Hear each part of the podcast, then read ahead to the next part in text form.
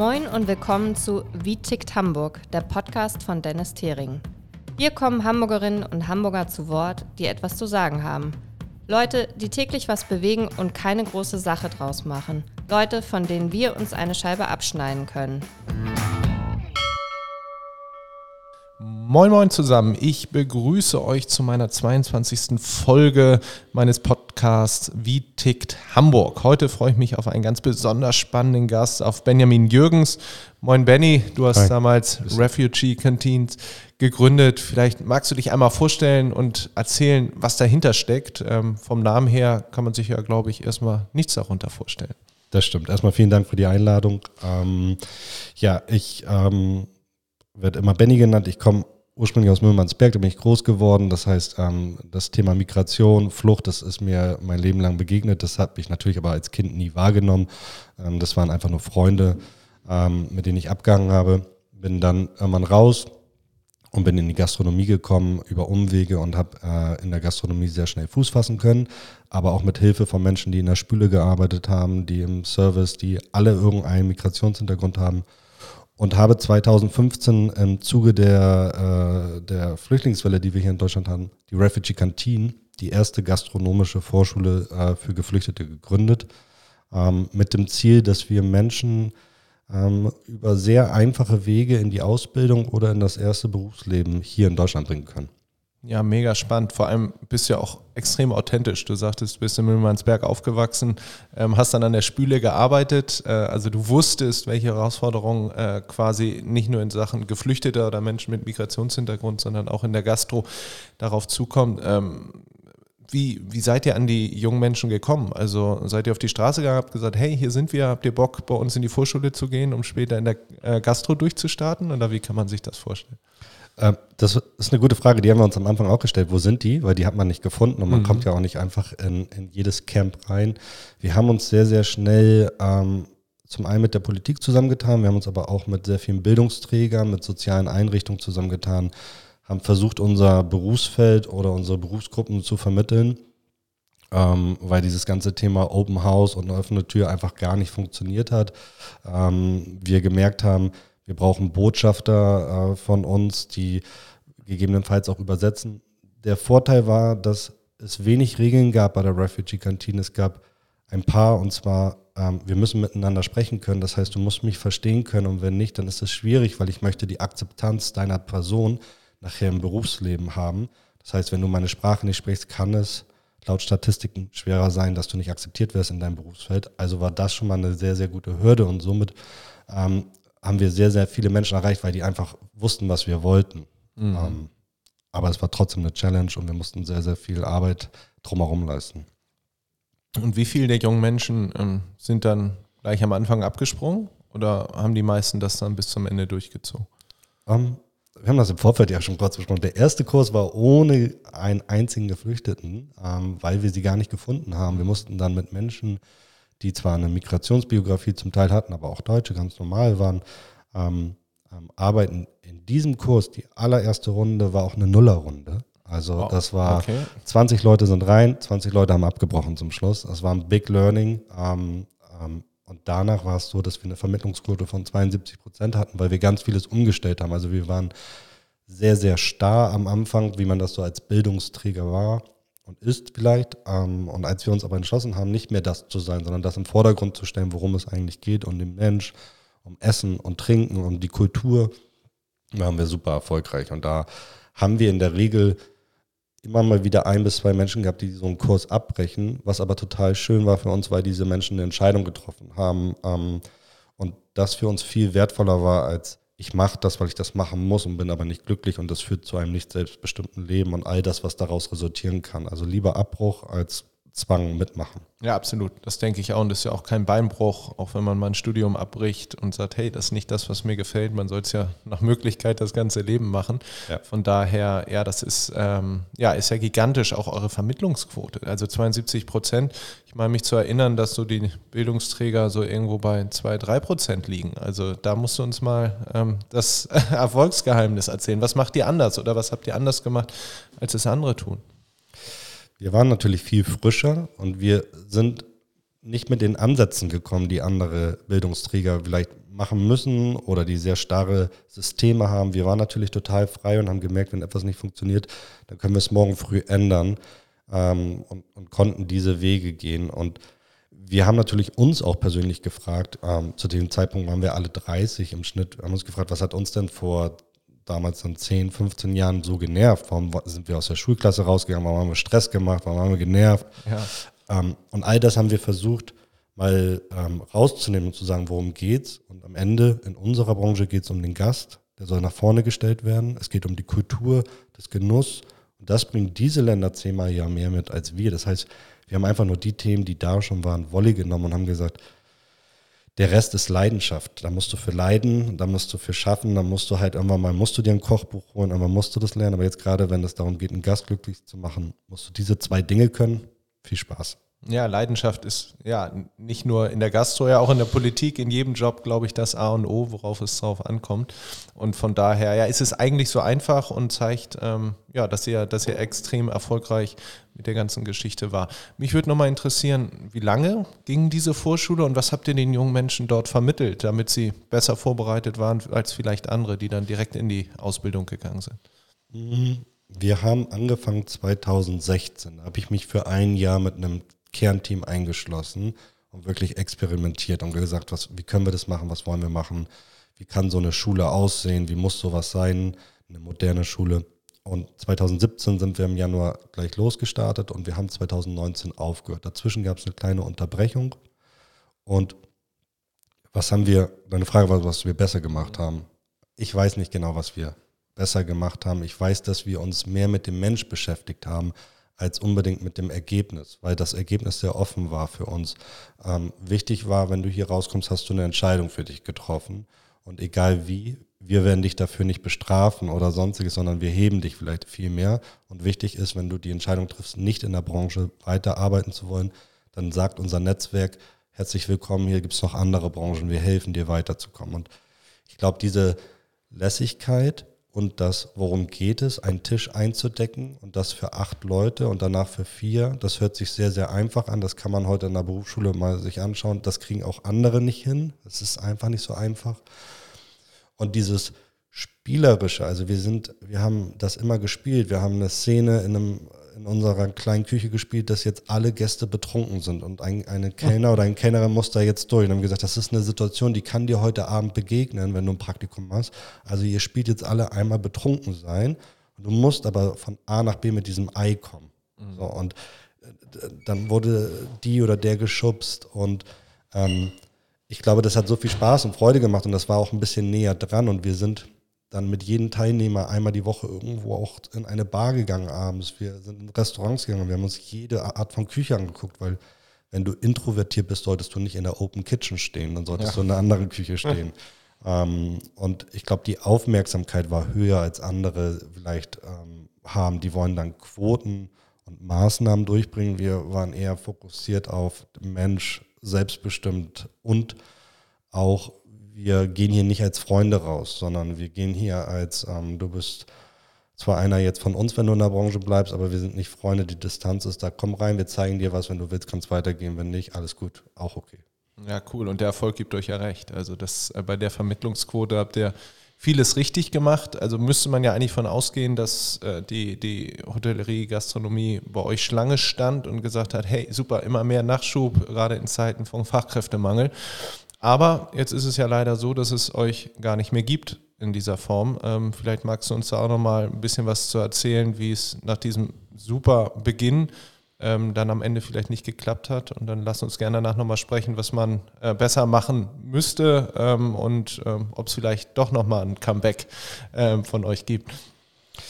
Ja, ähm, in der Tat, es gibt es uns nicht mehr seit Ende 2019. Es gab immer die Herausforderung, wie wir uns finanzieren. Und als Bildungsträger haben wir verschiedene Formen des Bildungsgutscheins. Ähm, und ich glaube, der Wunsch ähm, von der Stadt Hamburg damals, auch von unseren Förderern, war immer, dass wir ein Restaurant gründen, dass wir irgendwie in die Vermarktung mehr gehen. Und wir sahen uns mehr in der Vorstufe einer Schule, einer Bildungseinrichtung, die nicht profitabel agieren muss, die nicht wechselnden Druck hat, die keine Speisekarte, all diesen ganzen Druck, den es so gibt in unserer Branche, das wollten wir ja gar nicht, weil die Antwort sollte ja auch sein von einem Teilnehmer oder Teilnehmerin, ich mag das hier nicht, ich gehe jetzt. Und das ist, hey, das ist wunderbar. Und das hat irgendwann dazu geführt, dass wir gemerkt haben, es gibt einen Markt bis heute von Hotels, von Gastronomie, von Gemeinschaftsverpflegern, die bis heute unsere Nummer und unsere E-Mails rausfinden, noch weil das aktiv ist und uns schreiben und sagen, wir hätten gern. Ich habe letzte Woche gerade wieder, äh, ging es um eine Ausschreibung mit einem sehr großen Fußballclub hier in dieser Stadt und ob man das nicht reaktivieren kann. Es gibt aber keinen Markt, der dafür bezahlen möchte oder wenn er bezahlt, unter sehr starken Regularien. Und das wollten wir nie, weil wir gesagt haben, wer zu uns kommt, den darf man nicht fragen, wo kommst du her und wie ist dein Status, sondern du bist da, jetzt fangen wir an, mit dir zu arbeiten. Und deswegen gibt es das nicht. Das Bestreben, ich glaube, ich hätte es nicht gegründet, wenn ich es nicht immer irgendwann wieder aufleben lassen würde. Ich glaube, die ähm, Kanäle, Instagram und alles, was dazugehört, wären nicht online, wenn mein Herz nicht in mir sagt, ähm, ich hoffe, dass es irgendwann wieder kommt. Wir haben lange versucht, mit Trägern zu schauen, ob wir es implementieren können, ob wir eine Art Beirat einfach nur sein können, also auch nicht mehr. Ich habe immer gesagt, vielleicht muss ich das Geld rausnehmen. Ich wurde dadurch nicht reich, aber vielleicht muss ich einfach mich als Personal hier rausstreichen. Ich will nichts mehr verdienen. Ich mache das als Beirat einfach nur noch. Auch das war äh, nicht gewünscht und manchmal ist das ja so. Manchmal muss etwas schlafen, um wieder geweckt zu werden und mal schauen. Ja, erstmal Genau, wenn erstmal was nicht da ist, dann weiß man, dass man da was vermisst und vielleicht ähm, ja, ist das ja dann auch der Start wieder was zu neuen, vielleicht sogar noch was zu noch größeren und von daher ähm, wirklich ähm, ja, eine großartige Aktion und merkt ja auch mit, wie viel Leidenschaft du dabei bist und ähm, wir sehen, das Thema Fachkräftemangel ist weiterhin akut. Wir haben viele junge Menschen, ähm, auch aus der Ukraine, ähm, aus vielen anderen Ländern, die zu uns flüchten und die man, glaube ich, mit diesem Projekt super auch äh, mitnehmen kann. Warum hat denn das mit dem ähm, Restaurant nicht geklappt? Das ist doch eigentlich eine ganz coole Idee, zu sagen, hey, wir machen jetzt hier ein Restaurant mit ähm, vielen Leuten, die gerade frisch dabei sind und lernen. Vielleicht magst du uns da nochmal einen Einblick geben, was die Herausforderungen sind aus so einer Gastro-Gründung. Also ich glaube, die Gründung wäre nicht das Problem. Die Angebote aus Trägerrichtung, aus Startrichtung waren durchaus da, dass wir ähm, gut sechsstellig unterstützt worden wären, was äh, erstaunlich war, wo so Gelder herkommen können mhm. in solchen Bereichen. Ähm, es war eher, es war eher wir als Team ähm, zu sagen, wir wollen diesen Druck, der dann entsteht und wir wollen, wir hatten immer das Gefühl, dass wir wie in Hagenbecks Tierpark sind. Da kommen Menschen, die kommen in den Zoo, da soll jetzt stehen Refugee Canteen, das bildet eine gewisse Gruppe von Menschen da. Mhm. Und für mich war sehr, sehr schnell klar, ich bin irgendwann aus Müllmannsberg geflüchtet, weil das für mich nicht mehr weiterging. Und somit wäre die Refugee Canteen vor vielen, vielen Jahren auch schon ein Ort für mich gewesen. Die gab es da leider noch nicht. Ähm, und ich wollte nicht, dass das nur auf eine Zielgruppe lenkt, die jetzt gerade eine Herausforderung hat, sondern es geht hier um ganz, ganz vieles eigentlich. Und deswegen war natürlich die Hürde, wenn wir irgendwann profitabel sein wollen und wir wollen das hier wirklich nach sehr vielen Richtlinien machen, wird es schwierig. Und ein sehr, ein weiterer Punkt war, du musst dich entscheiden, mit wem willst du dann arbeiten. Und wenn Menschen in ihrem ersten Stadion von Flucht sind, dann dürfen die nicht einfach in einem Restaurant arbeiten. Das heißt, wäre einfach auch nur noch mit einer bestimmten Zielgruppe möglich gewesen. Und diese Zielgruppe hätte das auch ohne uns geschafft, weil die hat dann schon die Arbeitserlaubnis, die kann dann schon, die ist eigenmotiviert. Und ich finde, das ist auch die falsche Richtung oder das falsche Bild, dass ich dann so einen Laden führe. Ja. Das ist, äh, widerstrebt meiner Persönlichkeit auf jeden Fall. Ja, was, was muss denn ganz konkret passieren, damit du sagst, hey, alles klar, ähm, das Projekt war super, ähm, jetzt stimmen auch die Rahmenbedingungen. Wie kann vielleicht Politik äh, oder wie kann die Stadt äh, dich dabei unterstützen, dass das quasi wieder auflebt? Weil ich finde, der Gedanke ist schon extrem cool, das wieder zum Laufen zu bringen. Ich glaube, das, was wichtig wäre, ist von der Stadt ähm, zu fordern, was andere Träger machen. Mehr Transparenz, in Bücher schauen, ähm, mir geht es nicht darum, dass Menschen weniger Geld verdienen sollen, die diese, diese Arbeit machen, aber zu schauen, wo gehen wirkliche Fördergelder hin, was wird mit Bildungsgutscheinen gemacht. Ähm, gutes Beispiel, was ich gelernt habe in der Zeit, ist, wie viele Computerräume wir angemeldet haben als Refugee Canteen, die es so gar nicht gab, aber man musste in jedem neuen Bildungsgutschein einen Computerraum anmelden. Wir hatten aber nur einen. Ähm, ich glaube, man muss aus der Politik heraus fordern, dass Träger sich zusammensetzen und sehr offen miteinander sprechen und auch ähm, das muss klar aus der Politik gesteuert werden, weil natürlich die Träger untereinander sich auch alle irgendwo sehr, sehr gut kennen und abstimmen können. Ähm, es muss sehr, sehr viel Transparenz auf ein Thema rein und es darf auch ruhig eine Fehlerkultur herrschen. Und das war in unserer Zeit immer so, dass das nicht gewünscht war. Und das war natürlich auch gefährlich, wenn jemand aus der Agentur für Arbeit sich für uns stark gemacht hat. Und so war es ja auch am ersten, in der ersten Runde. Das ist das innovativste Projekt, das Hamburg hat. Und dann aus 20 Leuten machen 20 nicht mit. Und das hat kurz mal irgendwie 100.000 gekostet. Das war natürlich doof. Ja. Wir haben das dann unser Versprochen gehalten, haben das geändert. Aber wir haben es nicht geschafft, mit anderen Trägern diese Art von Arbeitskreis zu schließen, um uns zu bereichern, sondern das war eher, oh, ihr nehmt mir was aus einem Topf weg, ich nehme euch was weg. Ähm, welchen Hintergrund bringt ihr mit? Und da offenherziger ranzugehen und zu sagen, wir können alle einen Beitrag leisten, ähm, das wäre sicherlich ein, ein wichtiger Schritt, den die Politik einfordern müsste. Ja, absolut. Auch so ein bisschen die verkrusteten Strukturen aufzubrechen, zu sagen, hey, wir müssen gucken, läuft das alles noch so richtig oder müssen wir da nochmal nachbessern? Ja. Von daher ähm, muss sich Politik hier, glaube ich, auch wieder immer neu erfinden, hinterfragen, gucken, was läuft gut, was läuft nicht gut. Und da ist das ja ein hervorragendes Beispiel, was wir dann als Anlass nochmal nehmen werden, um da nochmal nachzuhaken. Weil es gibt vielleicht auch noch andere, die sagen, hey, wir hatten da mal was oder würden gern mal was machen. Und da gibt es ähm, ja auch Kooperationsmöglichkeiten mit anderen Bildungsträgern. Ich denke, ähm, ja, wir müssen alle uns unterhaken und gucken, dass wir das vernünftig hinbekommen. Schließlich habt ihr auch viele, viele Menschen ähm, dort den Einstieg, vielleicht auch in die Gastronomie ermöglicht. Wie viel ähm, vom, von Tag 1 bis zum Ende, wie viele Menschen habt ihr da durchgeschleust, auf Deutsch gesagt? Also 190 vermittelt und wie viele davon, ich würde mal nochmal 30 Prozent on top, die sich entschieden haben, was anderes zu machen, ja, was ja. total gut war. Ähm, also 250 ähm, Leute. Ja, und dann gibt es immer mal wieder noch ein paar Leute, die so abgebrochen haben, was auch äh, gut waren. Also für, für mich gibt es ja die gar nicht gekommen sind.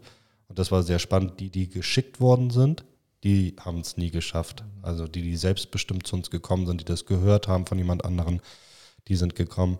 Ich würde sagen 250, 300 ähm, und sicherlich 2000 Telefonate. Ja, Wahnsinn. Aber das zeigt ja auch sehr deutlich, wenn du selber davon überzeugt bist und aus freier Überzeugung kommst, dass die Chance, dass du es bis zum Ende durchziehst, dann auch ja. deutlich höher ist, als wenn du gezwungen wirst und derjenige sagt, ey, ich habe eh keinen Bock dahin zu gehen. Von daher, ja, ähm, ja und alle vermittelt. Ähm, gut, du weißt natürlich wahrscheinlich heute nicht, wie viel davon noch in der Gastro sind, aber du sagtest, als wir eben äh, vorab gesprochen haben, wenn du so in die Gastro gehst, ab und zu sieht man dann noch jemanden, oder? Ich bin mit vielen in Kontakt, weil ja. das uns wichtig war. Ähm, wir haben immer gesagt, gesagt, das war uns natürlich wichtig, diese freundschaftliche Ebene nicht zu äh, erreichen. Nichtsdestotrotz sind wir Kollegen und Kolleginnen geworden. Ähm, und ich vermittle und helfe auch so ein, so, ein, so ein Kernkreis von 10 bis 15 Leuten, die immer mal wieder sagen, ich suche jetzt was Neues, ich möchte mich weiterbilden oder das Restaurant oder Hotel gefällt mir nicht mehr. Da bin ich immer wieder dabei, habe gerade wieder jemanden ähm, erfolgreich ähm, unterbringen können. Das wird auch, glaube ich, nie aufhören. Das würde ich aber auch für jeden anderen Kollegen bei uns machen, der sagt, ich bin raus, ich würde jetzt gerne einen neuen Küchenchefposten haben, dann nehme ich auch einen Hörer in die Hand und rufe drei Leute an. Aber in der Regel können wir nicht genau sagen, wie viele Leute noch da sind. Und die, die da waren, waren motiviert. Und von daher kann ich mir gut vorstellen, dass die auf jeden Fall da sind. Aber was natürlich nach dieser Pandemiezeit übrig ja. geblieben ist, ist, ist dann immer fragwürdig. Es gab einige, die auch gesagt haben, dass sie irgendwann wieder zurück möchten, was auch total gut war. Ähm, aber so ganz genau kann ich es nicht einschätzen. Ja, und jeder, der geblieben ist, ist natürlich ein Gewinn. Wir sehen, wie groß die Fachkraftproblematik ähm, auch in dem Bereich der Gastronomie ist. Und von daher, glaube ich, sollen wir alles gemeinsam daran legen, das Projekt wieder zum Laufen zu bringen. Ähm, das, was wir tun können als, als äh, CDU, auch hier in Hamburg, werden wir auf jeden Fall tun, werden auch im Austausch bleiben danach, ganz klar. Äh, wir sind auch schon fast am Ende ähm, der heutigen Folge. Wir hätten das, glaube ich, noch ewig länger fortsetzen können, weil du so eine spannende Lebensgeschichte auch zu erzählen hast. Ähm, wie du weißt, enden wir meine Podcast-Folgen immer mit der Frage, was du machen würdest als erstes, wenn du Bürgermeister hier bei uns in Hamburg wärst. Ähm, wo sagst du, da müssten wir am dringendsten äh, ja, zeitnah ran? ich glaube, es gibt zwei Herzen in mir. Das eine ist immer irgendwas ähm, anzuzünden und Farbe drauf zu spucken. Ähm, das darf ich nicht. Ähm, ich glaube aber, ich hätte trotzdem zwei Themen. Für mich wäre der Zugang zu Kunst äh, und Öffentlichkeit, Kultur. Glaube, ich würde die Elfi wieder enteignen und würde daraus einen neuen Ort kreieren, der viel, viel spaßiger und witziger ist. Und das andere, was, was ich merke, das ist aber geschuldet dessen, dass ich Papi geworden bin vor kurzem, ist, dass ich hoffe, dass die Schulbildung ähm, sich wahnsinnig ändert, digitaler wird, ähm, agiler wird. Und ich glaube, wenn ich Bürgermeister wäre, dann würde ich all das, was ich gerade könnte, ähm, den nächsten Generationen zur Verfügung stellen, dass sie einfach so agil arbeiten, wie ich heute arbeiten darf, weil das aus meiner Sicht, was ich mache, Standard ist und nicht Innovation. Und deswegen sollte da mein Blickfeld hingehen. Aber mein Herz würde dem Farbeimer nehmen zur Elfi gehen. Okay, da wäre ich vielleicht nicht gleich dabei, aber das mit der okay. Bildung finde ich eine super coole Geschichte. Äh, man merkt das auch, ich bin, gut, meine Tochter ist jetzt schon sieben, aber ähm, der Blick äh, ändert sich dann auch und ähm, ich glaube, gerade als junge Familienvater wissen wir, wie wichtig das Thema Bildung ist und deshalb äh, sollten wir da alle Kraft dann auch draufsetzen, die junge Generation bestmöglich dann auch für die Zukunft vorzubereiten. Benny, ich sage ganz, ganz lieben Dank. Ähm, vielen Dank für den äh, tollen, spannenden Austausch dir weiterhin alles Gute, ähm, nicht nur familiär, sondern ähm, auch beruflich und vielleicht gibt es ja nochmal ein ähm, ja, Comeback der Refugee Canteen. Ähm, ich würde mich auf jeden Fall freuen, das, was wir tun können, wir werden dich unterstützen. Lass uns dazu gerne im Austausch bleiben. Euch allen äh, einen schönen Tag noch und ich freue mich auf die nächste Folge. In dem Sinne, macht's gut. Ciao, ciao.